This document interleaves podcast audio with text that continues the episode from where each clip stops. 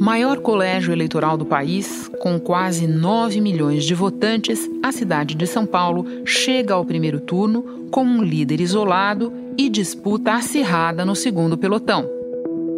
O líder isolado é o prefeito. Eu me dedico, me sinto preparado e gosto de ser prefeito. Lutam pelo direito de enfrentá-lo num eventual segundo turno um deputado, apresentador de TV, que concorre pela terceira vez seguida. Agora me respondam: São Paulo melhorou com o PT? Melhorou com o Dória? Um ex-governador de estado. Já me chamaram de comunista. Agora dizem que eu sou bolsonarista. Cada hora me vestem com uma camisa. Eu jogo no time da população de São Paulo. E uma novidade no campo da esquerda. O que está em jogo agora é muita coisa. Não é só um voto, é um projeto de futuro. Não é só uma eleição, é uma geração. Um candidato que, pela primeira vez desde 1988, tirou o protagonismo eleitoral do PT na capital paulista. Em 2 de outubro, Guilherme Boulos, do PSOL, tinha 8%, depois 10%, 13% e manteve os 13%. Na margem de erro, entre 10% e 16%. Gilmar Tato, do PT, tinha 1%, depois 4%, 6% e permanece com os 6%. Na margem de erro fica entre 3 e 9. E como sempre, a disputa em São Paulo desperta apetites para a eleição presidencial seguinte. Estamos aqui com o CR10 aqui, ó. Celso Russomano em São Paulo. Eu conheço há muito tempo, foi deputado federal comigo. Da redação do G1, eu sou Renata Luprete e o assunto hoje é a eleição para prefeito de São Paulo. Lições da campanha na pandemia e para onde olhar neste domingo de primeiro turno. Meus convidados neste debate são o jornalista Fábio Zambelli, que acumula quase três décadas de cobertura política e atualmente é analista-chefe em São Paulo do Jota, e o cientista político Jairo Pimentel, pesquisador do Centro de Estudos em Política e Economia do Setor Público, o CEPESP, da Fundação Getúlio Vargas. Sábado, 14 de novembro.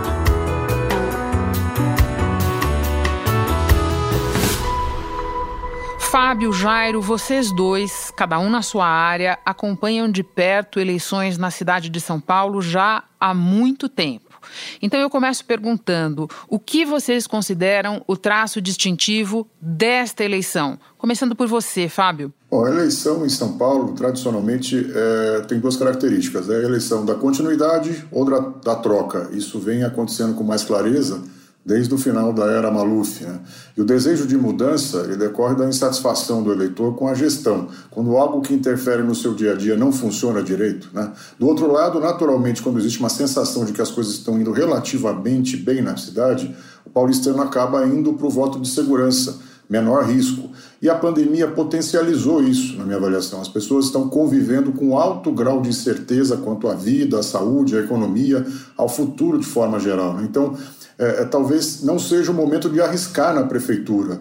Vai ter recurso para a saúde, o prefeito tem capacidade para gerir, tem experiência, conhece a máquina pública, o orçamento público. O que nós estamos vendo é um pouco essa linha. O Bruno Covas chega à semana da eleição, segundo a última pesquisa, com aprovação de 52%, né, em um terço do eleitorado que considera a gestão dele boa ou ótima.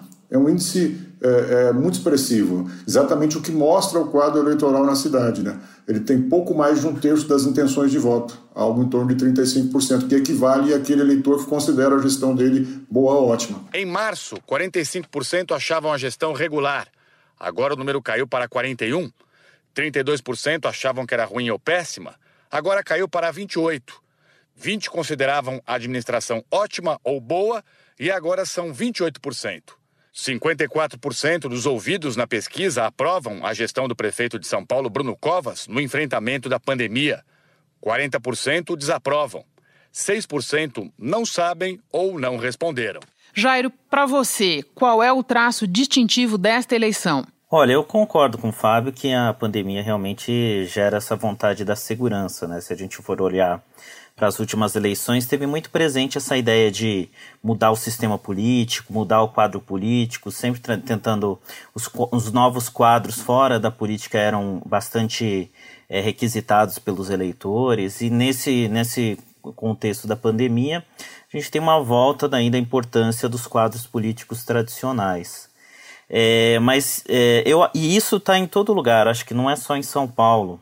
Acho que em todas as cidades a gente percebe essa essa ausência de um, uma, um movimento de mudança, das pessoas querendo mudar, né? Justamente por medo. Mas aqui em São Paulo, olhando para o quadro político, acho que o que tem mais de específico é esse baixo desempenho do PT. Quer dizer, se a gente pega desde a da, da primeira eleição que teve segundo turno, que foi em 1992, até 2014, é, desculpa, 2012, o PT sempre teve no segundo turno. Só não teve no segundo turno em 2016 porque terminou no primeiro turno por pouca coisa, mas se tivesse segundo turno também estaria ali no segundo turno. Então sempre teve candidaturas competitivas. Esse ano não, né? Então a gente percebe que aquela ideia de o PT dominar a periferia, o PT é, se colocar no campo mais vermelho, periférico da cidade, parece que se destruiu nessa eleição e eu não sei como o PT vai se construir na, nas próximos, nos próximos pleitos aqui em São Paulo.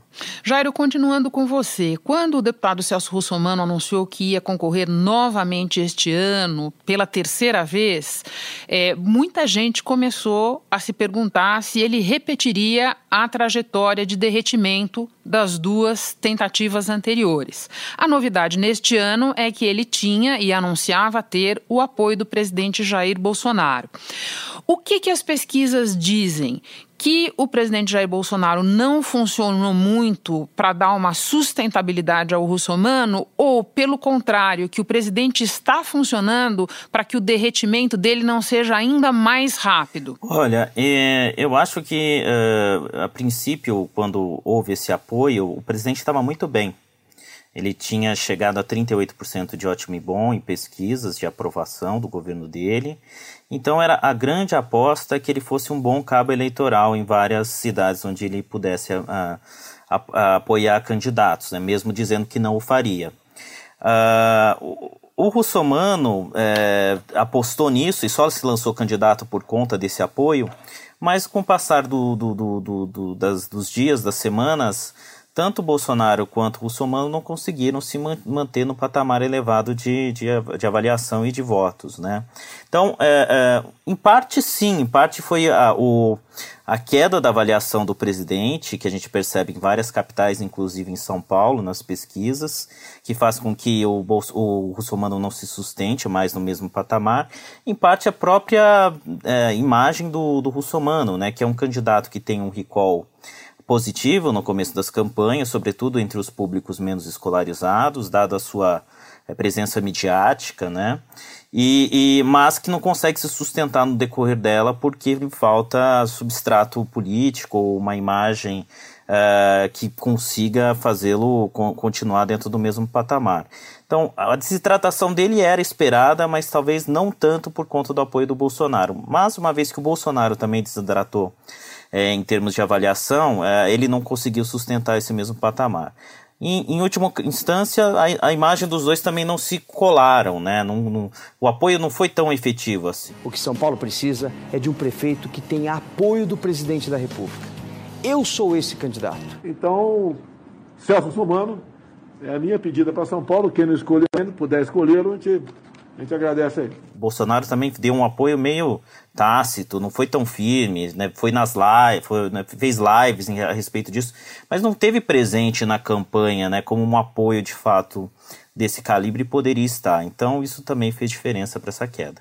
Fábio, eu quero te ouvir sobre isso, sobre essa coisa de não colar, porque eu sei que você tem uma ideia muito interessante a esse respeito, expressa na seguinte formulação: bolsonarismo sem Bolsonaro não funciona. Como é que é isso? Renata, converge um pouco com o que o Jairo mencionou.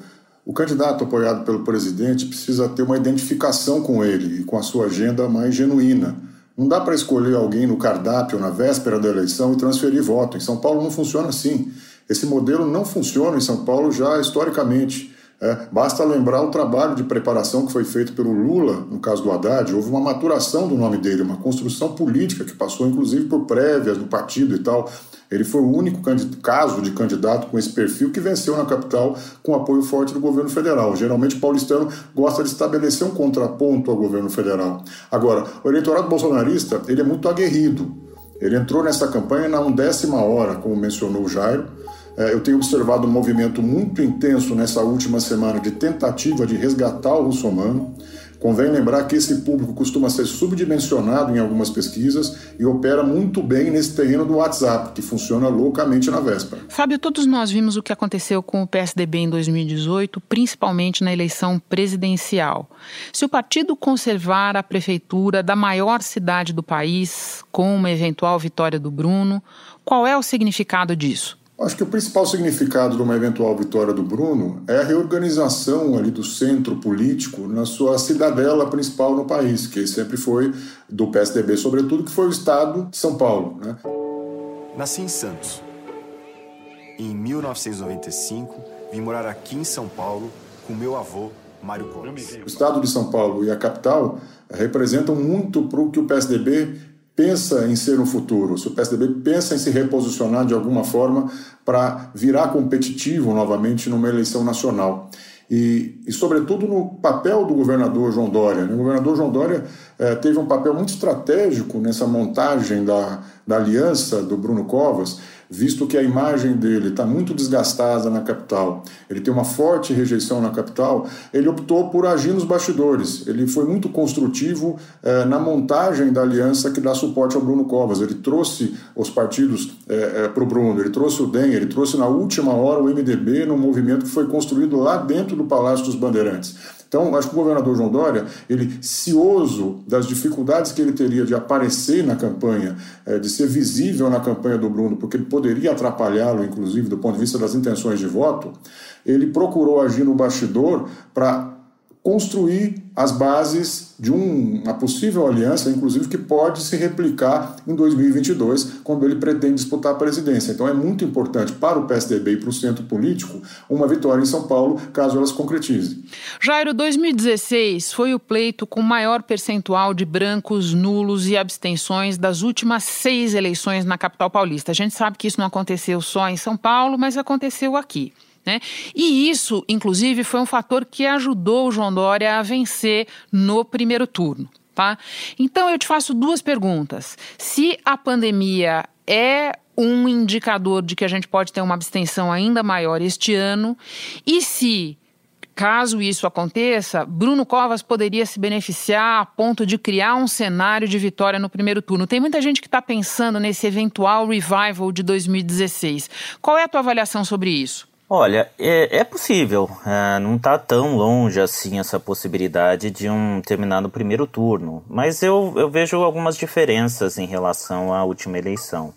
A primeira delas é, é claro, a pandemia, e, e, isso faz diferença e torna muito é, difícil de prever o que vai acontecer, quem vai deixar de votar, ou quem vai.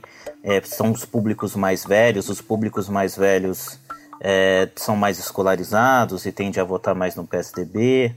Enfim, a gente não sabe como que se vai, vai dar essa distribuição e qual que vai ser o impacto. Em outubro, a média na capital paulista estava abaixo de 800 novos casos por dia e hoje voltou a ficar perto de mil novos registros diários.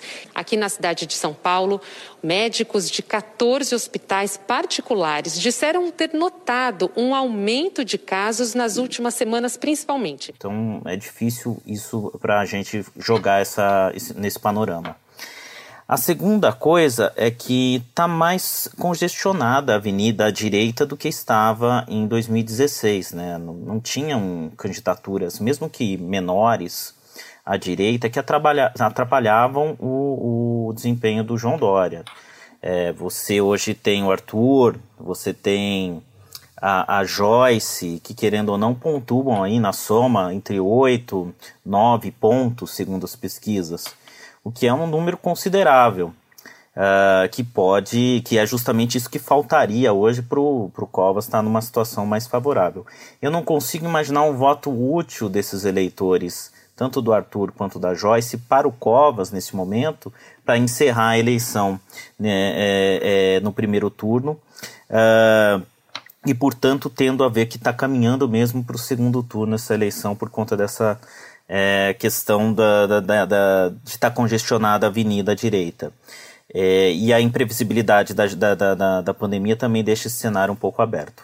Fábio, para você, a possibilidade de São Paulo fechar no primeiro turno está nas cartas este ano? Concordo com o Jairo que ela é bem mais remota do que em 2016, mas ela ainda está presente porque o pragmatismo tem sido a marca das decisões do eleitor de São Paulo e na última hora, sobretudo nos últimos dias. Né? O eleitor organiza um pouco o seu raciocínio ali na linha da continuidade ou da troca e também do medo, né, da redução de risco.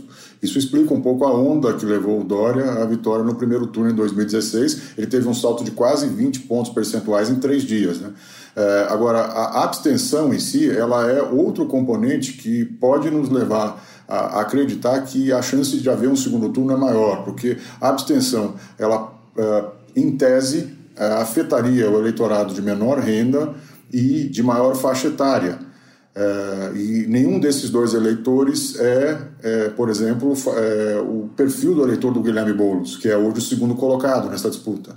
Então, se, se for comprovado esse movimento de é, maior, é, menor taxa de comparecimento, desculpe, na, eleição no primeiro turno, ele favoreceria os candidatos que têm um eleitorado mais jovem e, e mais escolarizado e de maior renda, é, portanto, o Guilherme Boulos teria, inclusive, possibilidade de aparecer melhor na urna do que tem aparecido na pesquisa. E não só o Guilherme Boulos, como, por exemplo, como mencionou é, é, o Jairo, o Arthur e a Joyce, os candidatos de direita, que também têm esse perfil no eleitor um pouco mais escolarizado e mais no centro expandido da cidade. Fábio, continuo com você.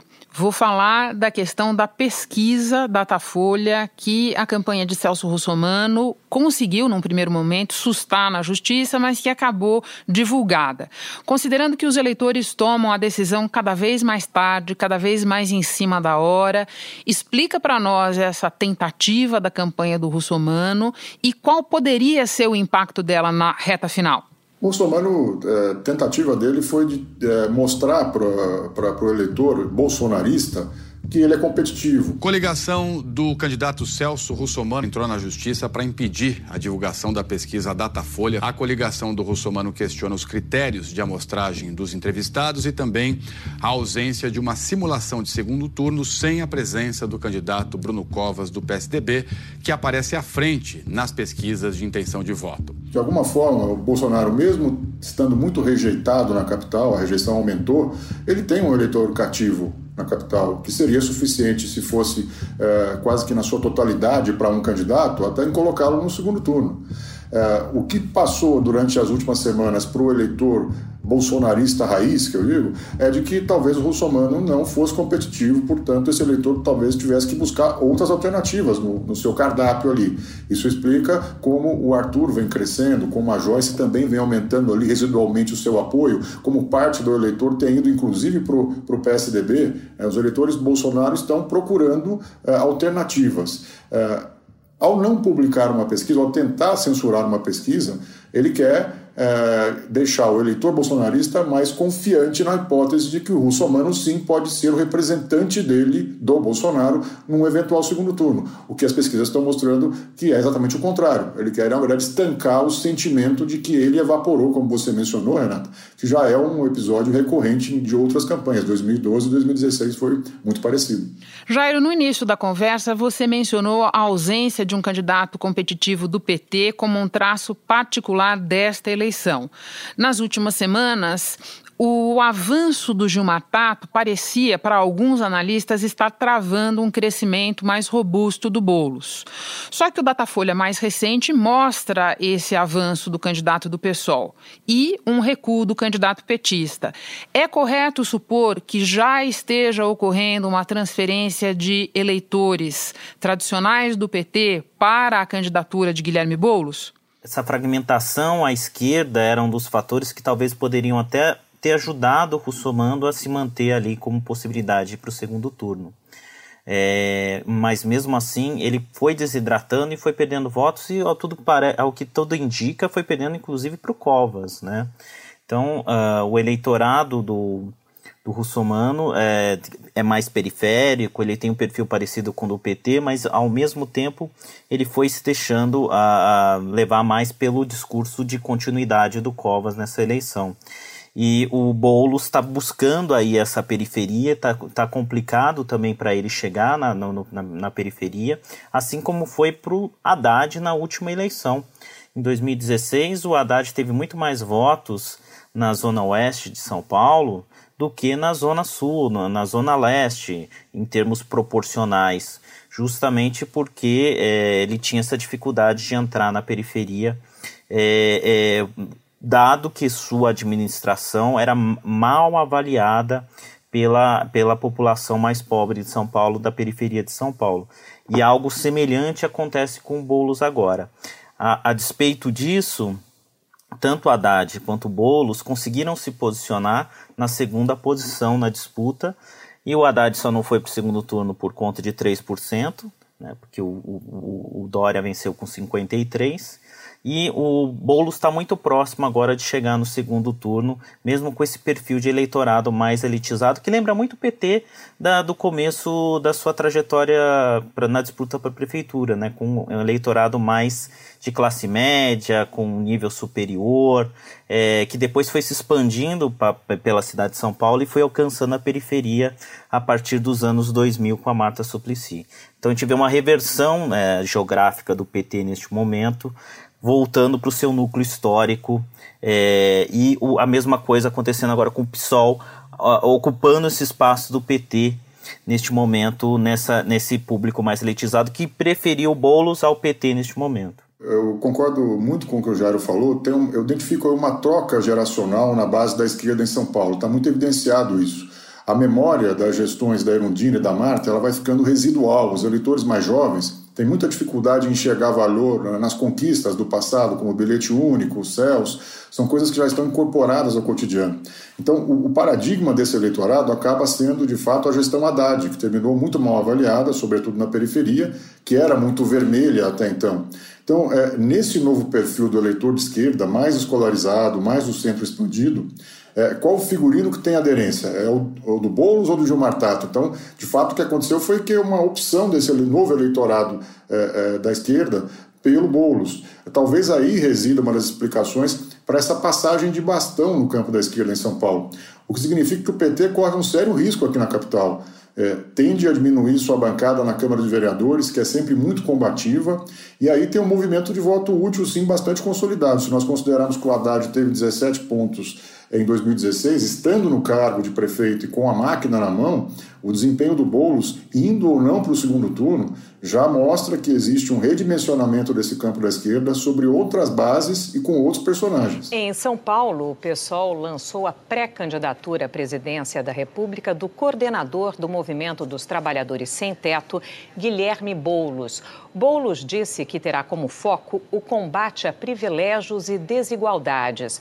Para isso, ele defendeu, entre outras medidas, a adoção de uma reforma tributária profunda. Fábio, agora aquele exercício que o repórter de política adora.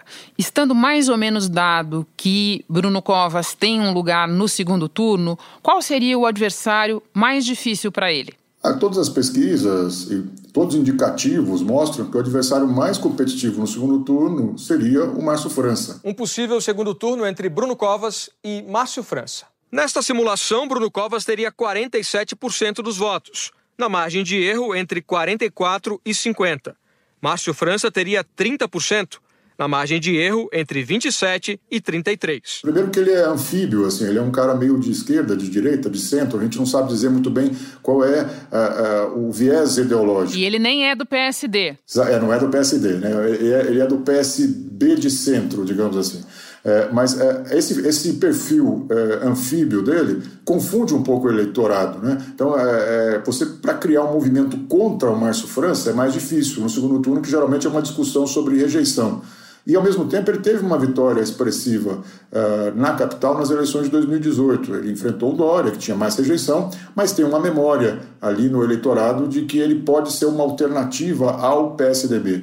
Mas, assim, mesmo, é bom lembrar que, apesar de ser competitivo, mais competitivo do que os outros, as pesquisas indicam, e de fato, por conta de termos um segundo turno de apenas duas semanas, que é algo muito é, importante também, é um segundo turno muito específico, muito curto, com pouco tempo para um debate mais profundo, é, mesmo assim, o favoritismo do Bruno ainda é destacado. Você concorda, Jairo? Eu concordo. Todas as pesquisas indicam o Márcio como sendo mais competitivo. É, e mesmo assim, ele está tomando 20 pontos é, de, de, de, de, derrota pro, pro Bruno, né? Quer dizer, ele é o mais, ele é, o, digamos assim, é o, é o menos uh, o que, que, que, que mais pode dar problema pro, pro, pro Bruno, mas é, é muito irrisório perto do, desse, desse volume. E para ele chegar lá, ele vai ter que melhorar muito. É, o Bruno deve chegar muito bem nessa, nessa virada do primeiro para o segundo turno, em, em primeiro lugar. E os adversários, por estarem ali numa disputa muito fragmentada, vão chegar muito atrás. Então, para eles conseguirem virar o jogo, vai ser muito difícil. Só lembro um dado estatístico que quem chega na frente do primeiro para o segundo turno, em 70% dos casos, vence a eleição. Tá? Isso é, é estatística é, eleitoral de todos os casos que aconteceram já no, no Brasil. É, se o candidato chega a, a, acima de 15 pontos em relação ao segundo colocado, esse percentual aumenta para 80. Tá? E a depender como vai chegar o Bruno, se acima de 40, se em torno de 45% dos votos válidos, o que não é improvável, hoje ele está com 39%, essa probabilidade pode chegar a 90%, que é mais ou menos o mesmo cenário que o Bolsonaro enfrentou contra o Haddad é, onde ele chegou com mais de 15 pontos na frente e com 46% dos votos válidos. E a chance de, de, vitória do Haddad era pequena, era só de 8%, enquanto a probabilidade de vitória do Bolsonaro era de 92%. Então, é, pode ser o mesmo cenário que a gente vai ver aqui no segundo turno, é, se o Bruno conseguir esses patamares e, obviamente, se o segundo colocado não conseguir chegar nesse, é, é, é conseguir chegar nesse patamar aí é, mais próximo do Bruno. Então, é, é, é muito improvável uma virada em São Paulo no segundo turno, seja quem for o candidato. Fábio, no caso de uma vitória do Bruno, todo mundo vai fazer, como primeira leitura, um reforço das chances de João Dória como pré-candidato à presidência em 2022. Na hipótese de Celso Russomano nem ir ao segundo turno, isso vai ser visto como uma derrota do presidente Jair Bolsonaro.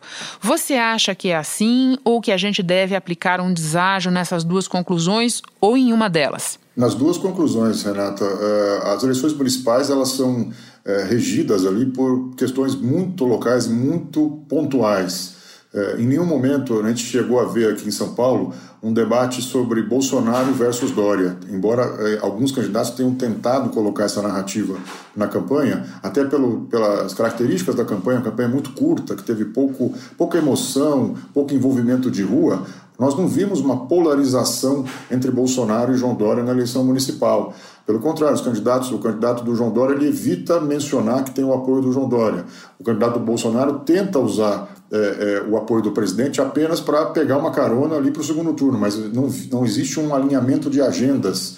Não é genuína essa associação da candidatura do Russomano com as bases ideológicas que levaram Bolsonaro à vitória em 2018. Então, qualquer associação do resultado municipal tem que ser tomado com muito, muita cautela, é, sobretudo porque, do ponto de vista da organização partidária, pode ser importante. E aí sim, é, o PSDB vencer em São Paulo, com o João Dória tendo conseguido montar uma aliança competitiva é, e que projete algum, alguma expectativa para a eleição presidencial, é sim importante para o sistema político. Para o eleitor, a discussão é outra, muito descolada das é, questões que envolvem uma, uma, eleição nacional presidencial, como já aconteceu aqui em 2016, em outros anos, que o prefeito teve uma boa performance para um partido e depois não conseguiu levar, projetar essa perspectiva para uma eleição nacional. É, aconteceu em 2016 e 2018, muito claramente como uma vitória do, do muito expressiva do PSDB e do Geraldo Alckmin, não só em São Paulo, como em toda a, região metropolitana e no interior, e isso não se converteu numa expressiva vitória em 2018. Pelo contrário, o, candidato foi é, teve um desempenho muito aquém da expectativa. E agora uma pergunta final para vocês dois, porque eu sei que vocês, como eu, gostam muito desse assunto que é o mapa eleitoral da cidade de São Paulo. Durante eleições a fio, nós nos acostumamos a ver aquele mapa dividido entre vermelho e azul, de uma maneira muito clara, o azul dominando ali o, o centro expandido e a periferia mais próxima, e o vermelho tomando toda a grande periferia da cidade de São Paulo. Minha pergunta é: esse mapa está mudando? Ou o desenho é mais ou menos o mesmo e estão mudando os protagonistas do mapa? Jairo, você primeiro. Não, acho que esse mapa está mudando. A gente não sabe dizer ainda quem vão ser os protagonistas na periferia, como é que vai ficar a situação. É, dentro, dentro do centro expandido está muito claro, o PSDB ainda manteve a sua hegemonia, mas na periferia de São Paulo é que está a questão, quem vai ocupar esse espaço com mais força? Na última eleição, o Dória conseguiu vencer em todos os distritos, menos em dois, né, na zona sul de São Paulo. Possivelmente esses dois agora é, podem ficar um pouco mais divididos. Onde a Marta ganhou, né? Foi onde, onde a Marta Sim. ganhou. É, é, foi, e não, quer dizer, nem o PT venceu nesse, nesse distrito. Nesses distritos. É... Porque a Marta, àquela altura, estava no MDB, né? Só para lembrar. A Marta estava no MDB, exatamente. Mas de qualquer forma tinha seu capital pessoal ali, né? E, então ela tinha como ex-prefeita é, é, bastante é, capital político dentro da opinião pública dessa, dos distritos dessa, dessa parte da cidade. É, então a gente não sabe como que vai ficar. A gente imagina que o, o centro expandido ainda é domínio do PSDB, mas quem vai ocupar esse espaço na periferia ainda não está claro para a gente. Por mais que a gente conte hoje ainda já com pesquisas de opinião pública mostrando algumas tendências, mas elas parecem bem fragmentadas, né? Disputa bem fragmentada na periferia de São Paulo, mostrando que é um, é um de fato um espaço aberto. A gente costumava dizer antigamente que a eleição em São Paulo era o PT e algum outro partido no segundo turno. Alguém, algum partido de direita ou de centro-direita, justamente por causa dessa sedimentação que havia na periferia da cidade. É, hoje em dia a gente já não consegue, desde 2016, não consegue mais falar dessa, nesses, nesses é, termos, justamente porque houve um desalinhamento aí do eleitorado em relação ao PT e a gente está esperando para ver como vai ser um possível realinhamento dos eleitores em relação aos partidos. Pode ser que o pessoal ocupe esse espaço, mas ainda é muito prematuro de falar nisso. Fábio. É, a minha percepção é que essa divisão aí dos vermelhos e dos azuis em São Paulo, ela está hoje muito menos ligada a bases ideológicas e muito mais associada a um pragmatismo do eleitorado.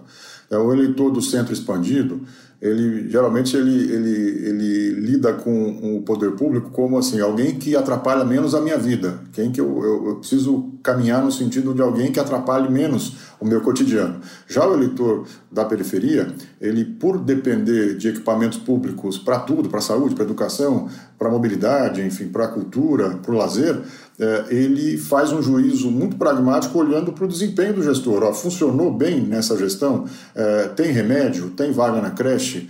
É, eu consigo me locomover bem na cidade? É, a, a, a, cidade está, a minha, meu bairro está bem cuidado? É, tem, teve enchente? Não teve enchente? As questões pragmáticas estão tomando frente diante daquela discussão ideológica que tinha antes. Ah, os vermelhos estão nas franjas, os azuis estão no centro expandido. Eu acho que isso ficou um pouco, como eu disse na resposta anterior, ficou um pouco na memória ali dos governos da Erundina e da Marta, que tinham marcas muito expressivas, conquistas muito expressivas que faziam sentido é, para o morador da periferia, e isso se perdeu um pouco com é, o esvaziamento dessa, dessa agenda pelas novas gerações. As novas gerações estão preocupadas basicamente ali em resolver os seus problemas do dia a dia e olhar para o poder público como alguém que resolve, alguém que atrapalha a, a, a vida das pessoas.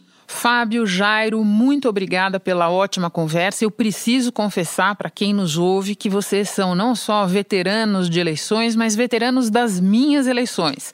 O Fábio, colega e amigo, trabalhamos juntos muito tempo. O Jairo, grande parceiro do painel da Globo News nas eleições de 2018. Bom trabalho para vocês. Obrigado, Renata. Um grande abraço. Obrigado, Renata. Um abraço. Nunca é demais lembrar que a votação deste domingo acontece das 7 da manhã às 5 da tarde e que o uso de máscaras é obrigatório. Mantenha o distanciamento social e, se possível, leve a sua própria caneta. Bom voto! Este foi o assunto especial de eleições. Assim como todos os nossos episódios, ele está disponível no G1 e também nos aplicativos Apple Podcasts, Google Podcasts, Spotify, Deezer, Castbox. Nos aplicativos dá para seguir a gente e assim não perder nenhum novo episódio. Eu sou Renata Loprete e fico por aqui. Até o próximo assunto.